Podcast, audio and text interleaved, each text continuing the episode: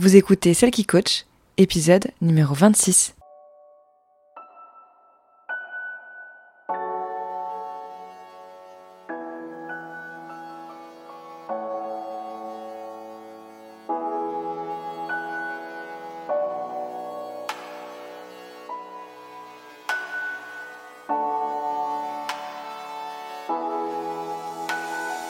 Bienvenue vous écoutez Celle qui coach, l'émission qui vous aide à renouer avec vous-même pour vous épanouir et briller de votre plus bel éclat dans tous les domaines de votre vie. Je m'appelle Laure Sylvestre et je suis votre hôte.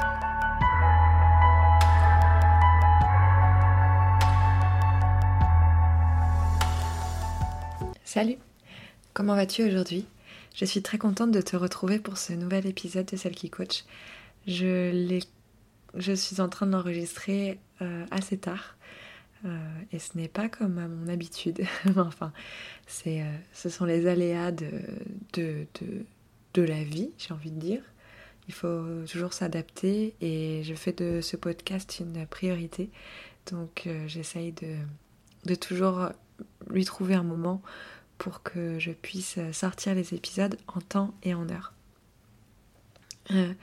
ce mois-ci, on a parlé beaucoup de la société, on a parlé beaucoup de l'influence euh, de la société autour de nous et de comment est-ce qu'on peut faire euh, des choix qui vont nous permettre de nous extirper un peu des injonctions posées par la société. Aujourd'hui j'ai envie de me plonger encore un peu plus dans le sujet en vous expliquant en fait un peu ma vision des choses concernant, concernant la déconstruction de la société et pourquoi est-ce que je pense que c'est absolument nécessaire de passer par une déconstruction de la société pour réussir à se déconstruire nous-mêmes. C'est, pas forcément euh, évident tout le temps et euh, on entend beaucoup parler de déconstruction à tout va et en même temps c'est ça peut être compliqué de, de s'y retrouver parmi tout ce qu'on entend que l'on soit dans une sphère militante ou plus dans une sphère de développement personnel. Je vous l'ai déjà expliqué, euh, moi mon parcours il a vraiment été fait d'abord d'une prise de position militante qui m'a aidé à faire fi des injonctions pour pouvoir vraiment me, tourner vers euh, les choses qui m'animaient profondément et aussi euh, déblayer un peu le chemin pour euh, réussir à me comprendre en fait moi-même. De par cette, cette expérience de vie que j'ai eue, pour moi, vraiment, j'envisage en fait le développement personnel comme une compréhension à la fois de l'extérieur et de l'intérieur qui va mener en fait à, plus de plaisir et plus de liberté prise dans la vie. C'est parce que je me connais moi-même que j'arrive à prendre du plaisir vraiment dans tout ce que je fais et à me sentir libre, peu importe la situation dans laquelle je vis. Et si j'ai réussi à me comprendre, c'est d'abord parce que j'ai réussi à comprendre les aspects extérieurs. C'est que j'ai compris comment l'extérieur fonctionnait à certains niveaux et, que j'ai compris en fait l'influence de l'extérieur sur moi. Cette compréhension extérieure, c'est euh, typiquement la compréhension de la société et la compréhension intérieure revient à, parler de la connaissance de soi. En quoi est-ce que ces deux, ces deux aspects sont les plus importants? À mon sens, c'est parce que d'abord, euh, ils vont nous permettre de nous sentir moins seuls. Parce que quand on comprend en fait euh, que l'on n'est pas seul à, à, subir ce que l'on subit, à se sentir comme on, le, comme l'on se sent, eh ben, ça fait du bien en fait. Euh, ça, comprendre comment la, société fonctionne, ça nous permet de remettre aussi nos actions, nos décisions, nos schémas de pensée en perspective c'est pas juste le fruit du hasard en fait, si on pense comme on pense ou si on fait les choses que l'on fait. C'est pas le fruit du hasard si toutes les personnes ont une tendance à. Euh, enfin, un certain groupe de personnes a une tendance à réagir d'une certaine façon ou qu'un autre groupe identifié aura une autre tendance à, réagir. C'est vraiment pas. Euh, ce sont pas des hasards en fait. Ce sont des choses qui ont été construites au fur et à mesure euh, parce que on forme un groupe social et qu'on ne peut pas euh, mettre de côté les influences que nous avons les uns sur les autres. Et sans cette compréhension vraiment des mécanismes globaux, bah, on ne peut pas comprendre nos propres résistances et nos propres conditionnements, en fait. comment fait-on pour mettre le doigt sur un conditionnement si on n'est pas capable de le voir à une échelle qui nous dépasse? Si, à, aucun moment il y a eu des analyses faites sur des groupes. C'est à ça que sert euh, la sociologie, hein, notamment, c'est à mettre en exergue des phénomènes de groupe mais ces phénomènes de groupe existent autant dans le groupe que finalement dans chaque individu qui va former le groupe. Bien sûr avec des nuances, bien sûr avec des, échelles différentes, puisque nous sommes tous différents et nous sommes tous uniques et nous avons tous, euh, nous sommes tous le fruit d'expériences différentes. Mais le fait est que malgré la multiplicité de, notre, euh, de nos expériences, finalement, euh, nous avons des tendances qui sont récurrentes, des schémas de pensée qui sont récurrents et qui, euh, qui proviennent en fait de, quelque chose qui nous dépasse complètement. Euh, c'est plutôt abstrait peut-être comme, comme façon de, penser. Je ne sais pas si, si ce, que, ce que je viens de dire va, va forcément te, te, parler tout de suite et faire tilt, mais mais je pensais que, je, trouve que c'est important de revenir là-dessus pour, en fait comprendre là où j'ai envie d'en venir. Euh, puisque euh, voilà, moi j'ai envie de te parler fait aujourd'hui des conditionnements et j'ai envie de te parler de la façon dont on peut faire pour, euh, pour se déconditionner d'une certaine façon. Donc on est le fruit de nos conditionnements passés et présents. Je pense que euh, l'ignorer ne nous aide en rien. C'est complètement, à mon sens, contre-productif de considérer que euh, nous sommes des individus euh, complètement libres de tout ce que nous faisons et de tout ce que nous pensons. Ce n'est pas le cas le groupe a une influence sur nous, comme je disais, euh, et, aussi les environnements dans lesquels nous avons évolué nous ont forgé et euh, ont créé en nous en fait des automatismes, des mécanismes, des traumatismes parfois euh, qu'il est nécessaire en fait de mettre en lumière pour pouvoir les modifier. Si on ne les met pas en lumière, si on n'en prend pas conscience, on va complètement tout le temps finalement agir en mode automatique ce sont euh, euh, ces, conditionnements en fait donc, qui, euh, vont faire que l'on fait certaines actions et, donc que l'on va obtenir certains résultats. Nos résultats, nos actions découlent en fait directement de schémas de pensée qui sont créés par des émotions. Et ces émotions-là, elles surviennent euh, lors d'événements quotidiens, petits ou moyens ou grands. Euh, mais voilà, ces, émotions surviennent à, lorsqu'il se passe quelque chose. Et, finalement, les émotions vont apparaître euh, suite à une pensée, mais cette pensée aura été euh, le fruit complet d'un conditionnement en fait, en général inconscient. Donc euh, pour, pour récapituler, en gros on a une situation, un événement, un fait, quelque chose qui se passe. Cette chose, cette situation va faire émerger une pensée. De cette pensée va naître une émotion. Et suite à cette émotion, on va faire une action et donc on va obtenir un résultat. Ce processus que je viens de, décortiquer, euh, c'est un processus en fait hyper rapide euh, et d'ailleurs on s'en rend pas compte en fait hein. en général qu'entre la situation de départ et l'action euh, que l'on va faire on, on, trouve en fait entre les deux des pensées et des émotions souvent on se dit plutôt bah en fait il s'est passé ça et en général quand il se passe ça bah c'est derrière c'est tel type d'action qui va qui va qui va se passer c'est tel type de résultat qu'on va obtenir et on se rend pas forcément compte qu'en fait si on change nos pensées eh ben on peut avoir une vraie prise concrète sur euh, les résultats. Euh, donc pour, pour, pourquoi je dis tout ça? Parce que finalement, euh, nos conditionnements, ce sont des pensées. Ce sont euh, des pensées qui vont émerger lorsqu'une situation va nous être présentée ou va survenir euh, à nous. Euh, ce conditionnement, donc cette pensée conditionnée, va créer une émotion et en fait toute la chaîne derrière survient dans le cadre de ce conditionnement plus grand. Hum, et en fait, toute l'idée de la déconstruction, c'est de réussir à repérer ce, cette pensée conditionnée pour pouvoir la modifier et du coup modifier les émotions qui vont euh, en résulter et euh, finalement euh, l'issue de la situation. Si je prends un exemple très concret pour, pour, illustrer tout ça, imagine que tu es dans une, que tu es dans une relation pas forcément très longue, pas depuis très longtemps.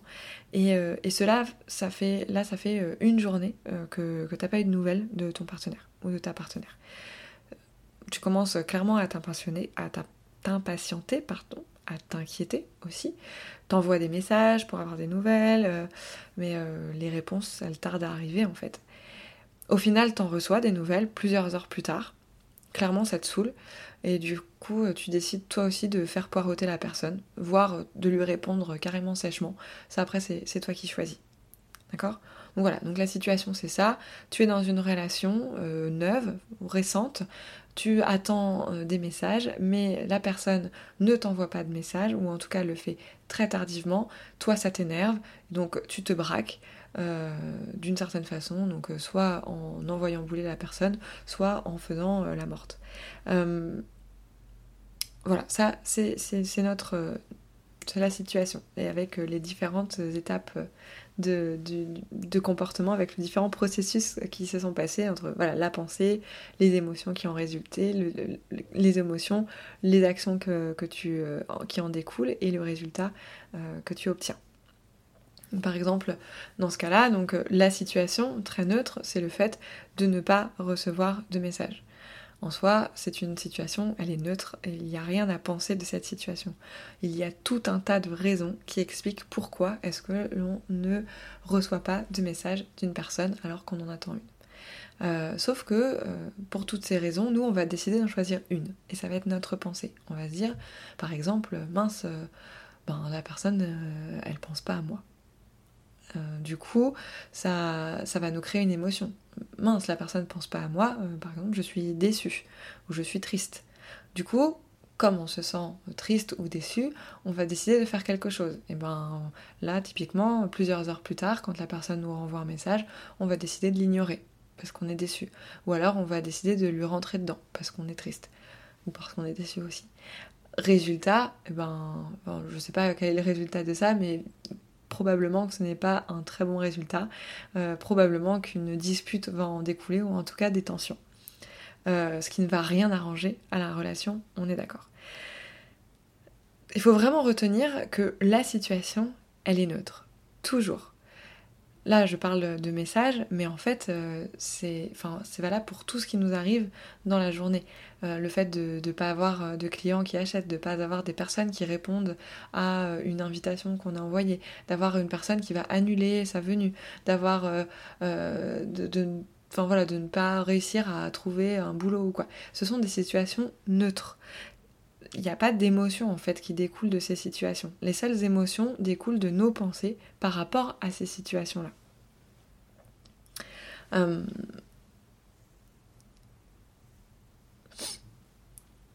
ce sont nos pensées et les émotions qui en découlent qui ne sont absolument pas neutres. Après, les pensées, elles sont pas forcément claires. On sait pas forcément, on n'arrive pas tout de suite à repérer la pensée qui va nous faire, qui va nous créer cette émotion. En revanche, l'émotion, elle, elle est toujours assez claire on est inquiète, on est déçu, on est étonné, on est amer, on est en colère, on est jalouse. Enfin voilà, euh, ce genre d'émotion en général, euh, on arrive tout de suite à comprendre comment on se sent. Euh, bah il se passe ça et je reçois pas de message et franchement ça me fait chier quoi. Je, suis déçue, ça me fait chier, je suis en colère, je suis amère parce que ben j'en attendais des messages. On peut bien sûr être euh, joyeux, on peut être euh, apaisé, euh, on peut être, on reconnaissante, on peut, on peut ressentir aussi tout un tas d'émotions positives, bien entendu. De toutes les façons, ces émotions sont le fruit des pensées qui ont été générées par la situation. En fait, ne pas recevoir de message, pour reprendre l'exemple que je donnais tout à l'heure, va déclencher euh, chez toi un schéma de pensée, on va dire, automatique. Tu te dis que c'est pas normal ce qui et qu'il s'est passé quelque chose, par exemple, ben, du coup tu vas te sentir inquiète. Tu te dis que la personne se fiche de toi, du coup tu vas être déçu ou en colère. Tu te dis que la personne te cache quelque chose, du coup tu vas être jalouse. Tu te dis que euh, la personne ne t'aime pas, du coup tu vas avoir peur à chaque fois, il faut toujours remettre en perspective qu'on va ressentir un sentiment, mais que ce sentiment découle d'une pensée que l'on a soit sur l'autre personne, soit sur nous-mêmes. Et du coup, ben voilà, comme je disais tout à l'heure, en fonction de l'émotion ressentie, on va décider de passer à l'action. Par exemple, on va décider de, téléphoner, euh, d'envoyer des messages en cascade, de faire la morte, euh, d'imaginer un scénario complètement farfelu, on va aller demander euh, l'avis à nos copines, on va contacter son ex euh, ou demander des comptes à la personne. Enfin bref, voilà, il va se passer tout un tas de choses. Il peut y avoir plein d'issues possibles, mais euh, on, va, on va décider de faire quelque chose. Par exemple, mince, il m'a pas envoyé de message depuis 24 euh, heures, ça veut dire qu'il doit me cacher quelque chose. Du coup, je suis jalouse. Du coup, je contacte mon ex pour le faire chier. Voilà, par exemple. c'est une situation très classique qui est ce qu'elle est, mais qui découle d'abord de la pensée que ben, si on s'est dit, bah, si la personne ne répond pas à mes messages, c'est parce qu'elle est en train de me cacher quelque chose. Ce qui m'intéresse vraiment ici, ce sont donc ces pensées, le fruit de, des conditionnements, comme, je le disais.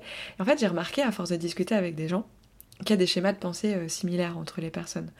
Euh, c'est assez classique, hein, par exemple, dans les dans l'exemple que je viens de donner, l'exemple que j'ai donné de, cette personne qui n'envoie pas de message pendant 24 heures, c'est finalement une situation assez classique euh, dans les couples hétérosexuels, euh, par exemple. Euh, souvent, les mecs sont peu loquaces et pensent pas ou peu à envoyer des messages. En revanche, les meufs, elles sont plutôt en, en, attente en fait de nouvelles. Souvent, elles ont envie d'être rassurées à la fois sur les sentiments de l'homme, mais aussi sur le fait que tout aille bien.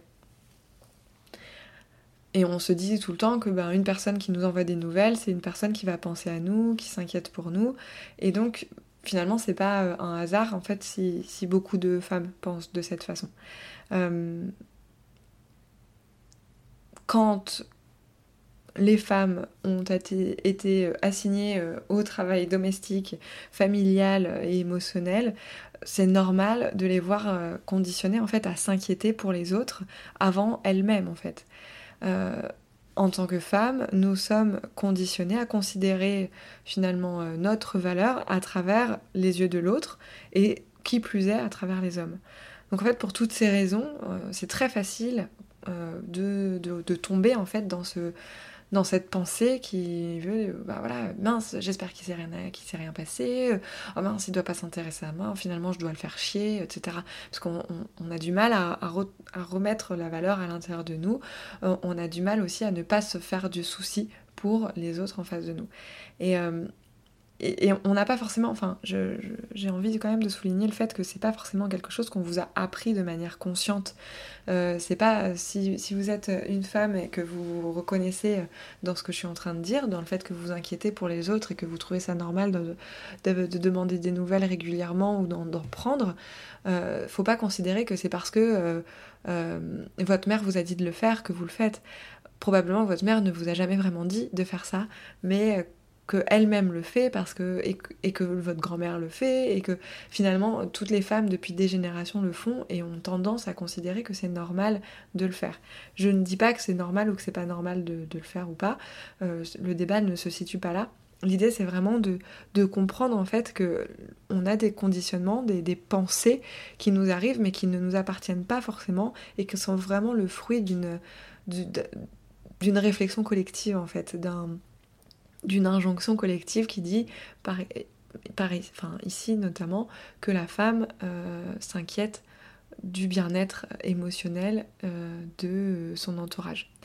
Euh, et de ce fait-là, si on ne lui renvoie pas l'appareil, ben ça crée un déséquilibre. Mais en face, il faut quand même comprendre qu'on a des hommes qui eux ont été conditionnés à penser euh, en grande partie d'abord à eux-mêmes, qui euh, pour la plupart du temps n'ont pas besoin d'être validés donc, euh, par personne pour se sentir légitimes et en confiance. Et, et à qui surtout on n'a jamais non plus vraiment appris l'intelligence émotionnelle. Bien sûr, il existe des exceptions, et heureusement, mais ces exceptions ne doivent en rien minimiser euh, l'importance euh, de l'influence du groupe social sur un, individu. Euh, c'est pas juste moi qui le dis, là je, n'ai pas pas les sources à, vous donner là comme ça, mais en lisant la littérature féministe, on comprend tout de suite que le travail émotionnel appartient à la sphère qu'on a décidé être celle de la femme, quand euh, le travail euh, du euh, courage, de penser aux autres, mais d'un point de vue très matérialiste et pas du tout émotionnel, la, sphère du je n'ai besoin de personne pour y arriver, du pouvoir, de la puissance appartient à l'homme, au mâle. donc si on en revient à nos pensées, on se rend compte là que notre schéma de pensée est conditionné par les groupes sociaux dans lesquels on a évolué. Donc là, typiquement, si on retourne à notre exemple de euh, ce couple hétérosexuel avec euh, cette femme qui s'inquiète de son homme que son homme lui envoie pas de message et euh, cet homme qui ne répond pas au message, en fait, on, peut avoir deux schémas de pensée qui sont complètement différents. Dans le premier, on va avoir la femme qui se dit, bah, en fait, mince, il s'est peut-être passé quelque chose, ou alors peut-être que cette personne me ment, et de l'autre, on va juste avoir un mec qui euh, n'a même aucune idée que sa femme est en train de s'inquiéter qui se dit simplement, euh, qui mène sa vie et qui ne pense même pas une minute que peut-être ça serait pas mal d'envoyer un message pour dire euh, qu'il est bien arrivé ou pour raconter sa journée. Et ça n'a rien à voir avec la personne en face, ça n'a rien à voir, l'homme fait ça, ça n'a rien à voir avec le fait qu'il n'aime pas sa femme ou, qu'il soit en train de la tromper ou quoi. C'est juste, ça a plutôt tout à voir avec le fait qu'on ne lui a jamais appris à penser aux autres au, départ. Et le fait que la femme s'inquiète de tout, ça n'a pas non plus quelque chose à voir avec l'homme en lui-même, ça a tout à voir avec elle et avec le conditionnement qui fait que euh, croit qu'elle est obligée de s'inquiéter tout le temps pour euh, une autre personne. Et ça, ce sont des, conditionnements qui sont tellement enfouis à l'intérieur de nous que c'est difficile finalement de, ben, de se rendre compte qu'on les a et de les débusquer et du coup de débusquer les émotions qui en découlent et tout ça pour moi, vraiment, la sociologie, c'est une clé de compréhension euh, fabuleuse pour, euh, pour essayer d'appréhender de, en fait nos conditionnements, nos schémas de pensée récurrents. Bien sûr, c'est pas la seule clé d'interprétation et il y en a plein d'autres. Je pense que toutes les disciplines des sciences humaines, de manière générale, nous aident vraiment à mieux percevoir la société. Hein. C'est le but, de, toute façon, des sciences humaines. Euh, mais elles peuvent, enfin vraiment, si. Moi, je vous conseille vraiment de, de vous intéresser à ça parce que ça vous aide, ça va, ça va vous aider à, comprendre, ça va t'aider, j'ai commencé à tutoyer, je vais continuer à tutoyer, euh, ça va t'aider à, comprendre en fait des mécanismes qui sont plus grands que toi et qui te dépassent forcément. Parce que des fois on comprend pas en fait pourquoi on s'inquiète tout le temps pour de la merde, pourquoi on s'inquiète toujours pour tout le monde, pourquoi on se sent obligé de venir en aide à des personnes, etc., qui n'en ont pas envie ou qui, qui n'en ont pas émis le besoin. Pourquoi on se sent obligé de faire ça? Alors que personne nous a demandé de le faire, alors que c'est pas forcément quelque chose que nos parents nous ont appris à faire, etc. Mais en fait, c'est tellement euh, ancré dans, notre, dans nos cultures, c'est tellement ancré depuis des générations dans... Ben voilà, il n'y a pas que les choses que l'on nous dit, il y a aussi toutes les choses que l'on voit qui ont une importance euh, considérable dans nos conditionnements.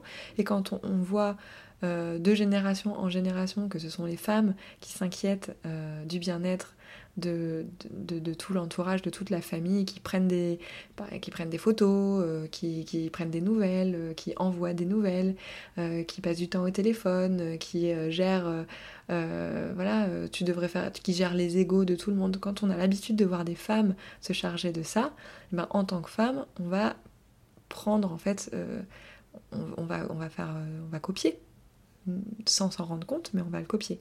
Et ça va être tout un travail de se rendre compte que l'on est en train de recopier un conditionnement euh, transgénérationnel et, euh, et, de réussir à le changer, ce conditionnement. C'est pour ça que c'est hyper important pour moi d'avoir cette compréhension externe en fait. Parce que quand on ne l'a pas face à nous, quand c'est pas euh, évident que euh, nos parents, enfin voilà, si on n'a pas euh, une mère qui nous a dit ah non mais il faut que tu prennes soin de ta famille, c'est ton rôle de femme, quand on quand on n'a pas grandi dans ce genre de schéma-là, ça peut être très difficile de comprendre que ben en fait il y a un conditionnement là qui dépasse en fait notre famille. Et la sociologie, les sciences humaines, les sciences sociales, de manière générale, vont nous aider à comprendre tous ces types de conditionnements qui, qui, voilà, qui, qui forment en fait euh, la société et de, toutes ces strates, que ce soit entre euh, les, sexes, que ce soit entre les classes sociales, que ce soit entre les races, peu importe. Euh, mais ça, ça, ça va être vraiment ces études-là qui vont. C'est vraiment la science qui va nous aider à prendre du recul et à mieux comprendre tout ça. Et une fois qu'on a compris, en fait, euh, moi je me souviens que le féminisme en fait m'a permis de comprendre tout ça. Quand, ben, quand j'ai compris que en fait j'acceptais des choses, non pas parce qu'on m'avait dit qu'il fallait que je les accepte, mais parce que j'ai vu toute ma vie des femmes accepter certains comportements. quand j'ai compris que du coup je refaisais la même chose, et que ça ne m'allait pas, parce que clairement c'était rentré dans des euh, schémas toxiques, euh, là j'ai commencé à changer en fait. J'ai commencé à changer ma pensée. Plutôt que de me dire de façon automatique, ah bah euh, je, c'est normal de c'est normal de faire passer les envies de mon conjoint avant les mêmes. Je me rendais pas compte hein, que je me disais ça, mais c'était vraiment ce qui se passait. Et euh, une partie de moi considérait que les envies de mon conjoint étaient plus importantes que les miennes, parce que probablement que toute ma vie, j'ai vu des femmes se plier en quatre pour des hommes. Euh, quand j'ai compris que, ben non, en fait, enfin, quand j'ai compris ça et que je me suis dit, bah ça, ça me va pas, pourquoi? Pourquoi est-ce que les envies de mon conjoint seraient plus importantes que les miennes? Il n'y a aucune raison à ça. Donc j'ai commencé à changer ma pensée et à me dire, en fait, mes envies sont tout aussi valables que celles de mon conjoint. Et si lui ne les accepte pas comme moi j'accepte ses envies, eh bien c'est qu'on a un problème. Et, euh, une fois que j'ai changé cette pensée-là, du coup les émotions qui découlaient de certaines situations étaient complètement différentes. Par exemple, euh, la situation, c'était euh, je vois, euh, je, vois une proposition pour aller faire euh, une retraite, une retraite dans un, pays en Asie, c'était à l'époque où je vivais en Malaisie, et, je trouvais ça trop bien. ce qui, ma, pensée automatique, c'était bah, non, du coup, c'est nul. parce que mon mec il, il, va trouver ça nul donc non ça sert à rien de le faire l'émotion je me résigne Qu'est-ce qui se passe? Qu'est-ce que je fais? Ben, Je ne fais rien, puisque je me résigne, je n'en parle pas, je garde ça pour moi. Euh, le résultat final étant qu'il ne se passe rien à court terme et qu'à moyen terme, j'ai de la frustration parce que finalement, dans le fond, j'ai quand même envie de faire ça et, que je m'en empêche. Quand j'ai compris que je m'empêchais de faire les choses, le, schéma, le schéma a été complètement différent. C'est-à-dire que je voyais cette situation, euh, il y a une retraite là qui m'intéresse vraiment. Ma nouvelle pensée étant, bah en fait, si j'ai envie de le faire, pourquoi je le ferais pas? Après tout, lui, s'il avait envie de faire quelque chose, il le ferait. L'émotion qui en découle est plutôt de la détermination. Ben, je vais le faire. Et, ou je vais lui en parler. Pour, euh, je, vais, le faire, j'ai envie de le faire, donc euh, je vais le faire. L'action qui en découle, de qui découle de cette détermination, c'est de lui en parler, de lui dire, bah, en fait, il y a ça et j'aimerais bien faire ça. Et le résultat étant bah, voilà, de voir euh, comment ça se passe. Clairement, moi, le résultat, je n'ai pas fait cette retraite euh, parce que pour d'autres raisons, euh, des raisons plutôt financières. mais in fine, je me suis surtout rendu compte que, eh ben, que, mon mec me, rabaissait quand j'avais envie de faire certaines choses et que lui ne considérait que qu'il lui considérait ça comme pas très important donc il, il, me disait mais non mais ça sert à rien pourquoi tu veux faire ça etc et donc finalement, de ce résultat-là, j'en obtenais plus de, plus de conscience, en fait, une plus grande conscience de, en fait, ma relation, elle en est là aujourd'hui. On en est à un point où, euh, soit je me tais, je ne dis pas ce que je pense vraiment, ce, que ce dont j'ai vraiment envie, et je vis dans la frustration, soit quand je le dis, la personne en face ne l'accepte pas, ne veut pas l'entendre et ne me soutient pas. Est-ce que c'est la vie que j'ai envie de mener? Non, non plus. Des deux options, aucune n'était celle que j'avais envie de mener, donc fatalement, la rupture était la, solution, euh, la meilleure solution. Mais voilà, tout ça euh, pour dire que finalement, il suffit juste de. Il suffit, entre guillemets, parce que bien sûr, c'est pas évident, c'est pas simple, de changer cette pensée-là. Sur quelque chose de beaucoup plus euh, facile, par exemple, et qui ne met pas en, rapport une deuxième personne, par exemple. On pourrait parler si vous êtes, à votre compte et que tu as, si à ton compte, je vais y arriver à ce tutoiement, si à ton compte et que par exemple tu lances une nouvelle offre euh, et que ben il n'y a pas de vente, tu fais pas de vente, tu peux te dire bon, je fais pas de vente, ça veut dire que euh, mon offre est nulle, euh, ben du coup tu pareil, tu te résignes, tu es déçu, donc tu fais rien et au final ben, il se passe rien puisque tu rien fait. ou alors tu fais pas de vente, tu fais pas de vente, tu peux dire bon ok j'ai pas, fait pas pas fait de vente, c'est pas grave. qu'est-ce qu'est-ce que pourquoi j'ai pas fait de vente? Est-ce que je pourrais essayer de regarder ce que j'ai proposé avec un autre avec d'autres lunettes pour, pour voir en fait là où je pourrais m'améliorer? Est-ce que je pourrais pas prendre. Voilà, du coup, tu, vas faire ça. Donc, l'émotion, ça va être plus une, une nouvelle motivation, par exemple, ou encore une fois, la détermination. Tu vas. Quelle action va, va, va, être lancée? Ben, Je sais pas, par exemple, tu vas décider, de... tu vas lire, des, tu vas te renseigner de, de, plus en plus sur un sujet, tu vas peut-être contacter quelqu'un pour t'aider, tu vas peut-être prendre un nouveau cours, enfin voilà résultat, forcément le, résultat sera différent. Ça ne veut pas dire que tu auras forcément des clients tout de suite, en tout cas le résultat sera différent. Euh, il va se passer quelque chose et c'est ça qui va compter. Ce qu'on veut vraiment toujours, c'est comprendre la pensée pour pouvoir modifier le résultat. Et pour comprendre la pensée, on ne peut pas se, on, euh, délester d'une compréhension euh, globale de la façon dont la société fonctionne. Parce que, encore une fois, je le répète, nous sommes le fruit de conditionnement. Et ils sont très nombreux. Et moi encore, même après euh, 3 ans ou 4 ans de développement personnel, euh, je sais que j'ai encore plein de conditionnements sur lesquels je dois travailler. Donc voilà, je, vais m'arrêter là. Je pense que j'ai bien balayé le, terrain. Euh, et, je, trouve que ça boucle bien ce mois autour de, euh, de la compréhension de la société et de ses enjeux. Je pense que c'est à travers nos pensées euh, que finalement la sociologie et le, le, développement personnel se rejoignent. C'est vraiment dans cette façon où en la pensée va venir être le le point d'ancrage euh, de, nos, actions. Et du coup, euh, cette pensée, comme elle est forcément induite par un certain conditionnement, et euh, eh ben, ce conditionnement va, va provoquer les actions derrière qui en résultent. Donc c'est hyper important à mon sens de pouvoir décortiquer tout ça et de pouvoir analyser quelle est exactement la pensée qui a créé l'émotion que j'ai ressentie et le résultat que j'ai obtenu.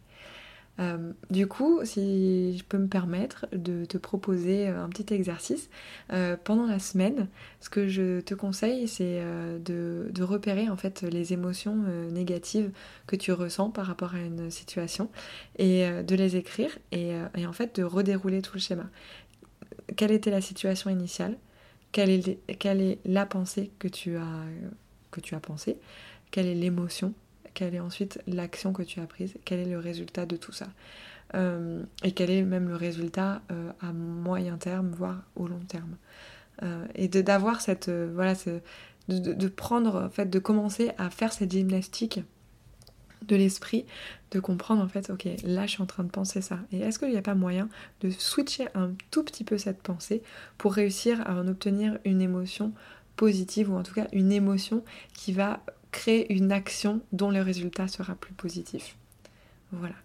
Euh, je te souhaite une très bonne journée et je te dis à la semaine prochaine. Salut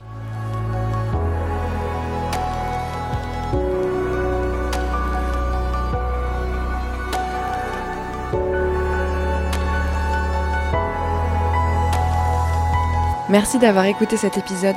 Vous retrouverez toutes les informations utiles dans la description de l'épisode et sur mon site internet lorsilvestre.com slash podcast.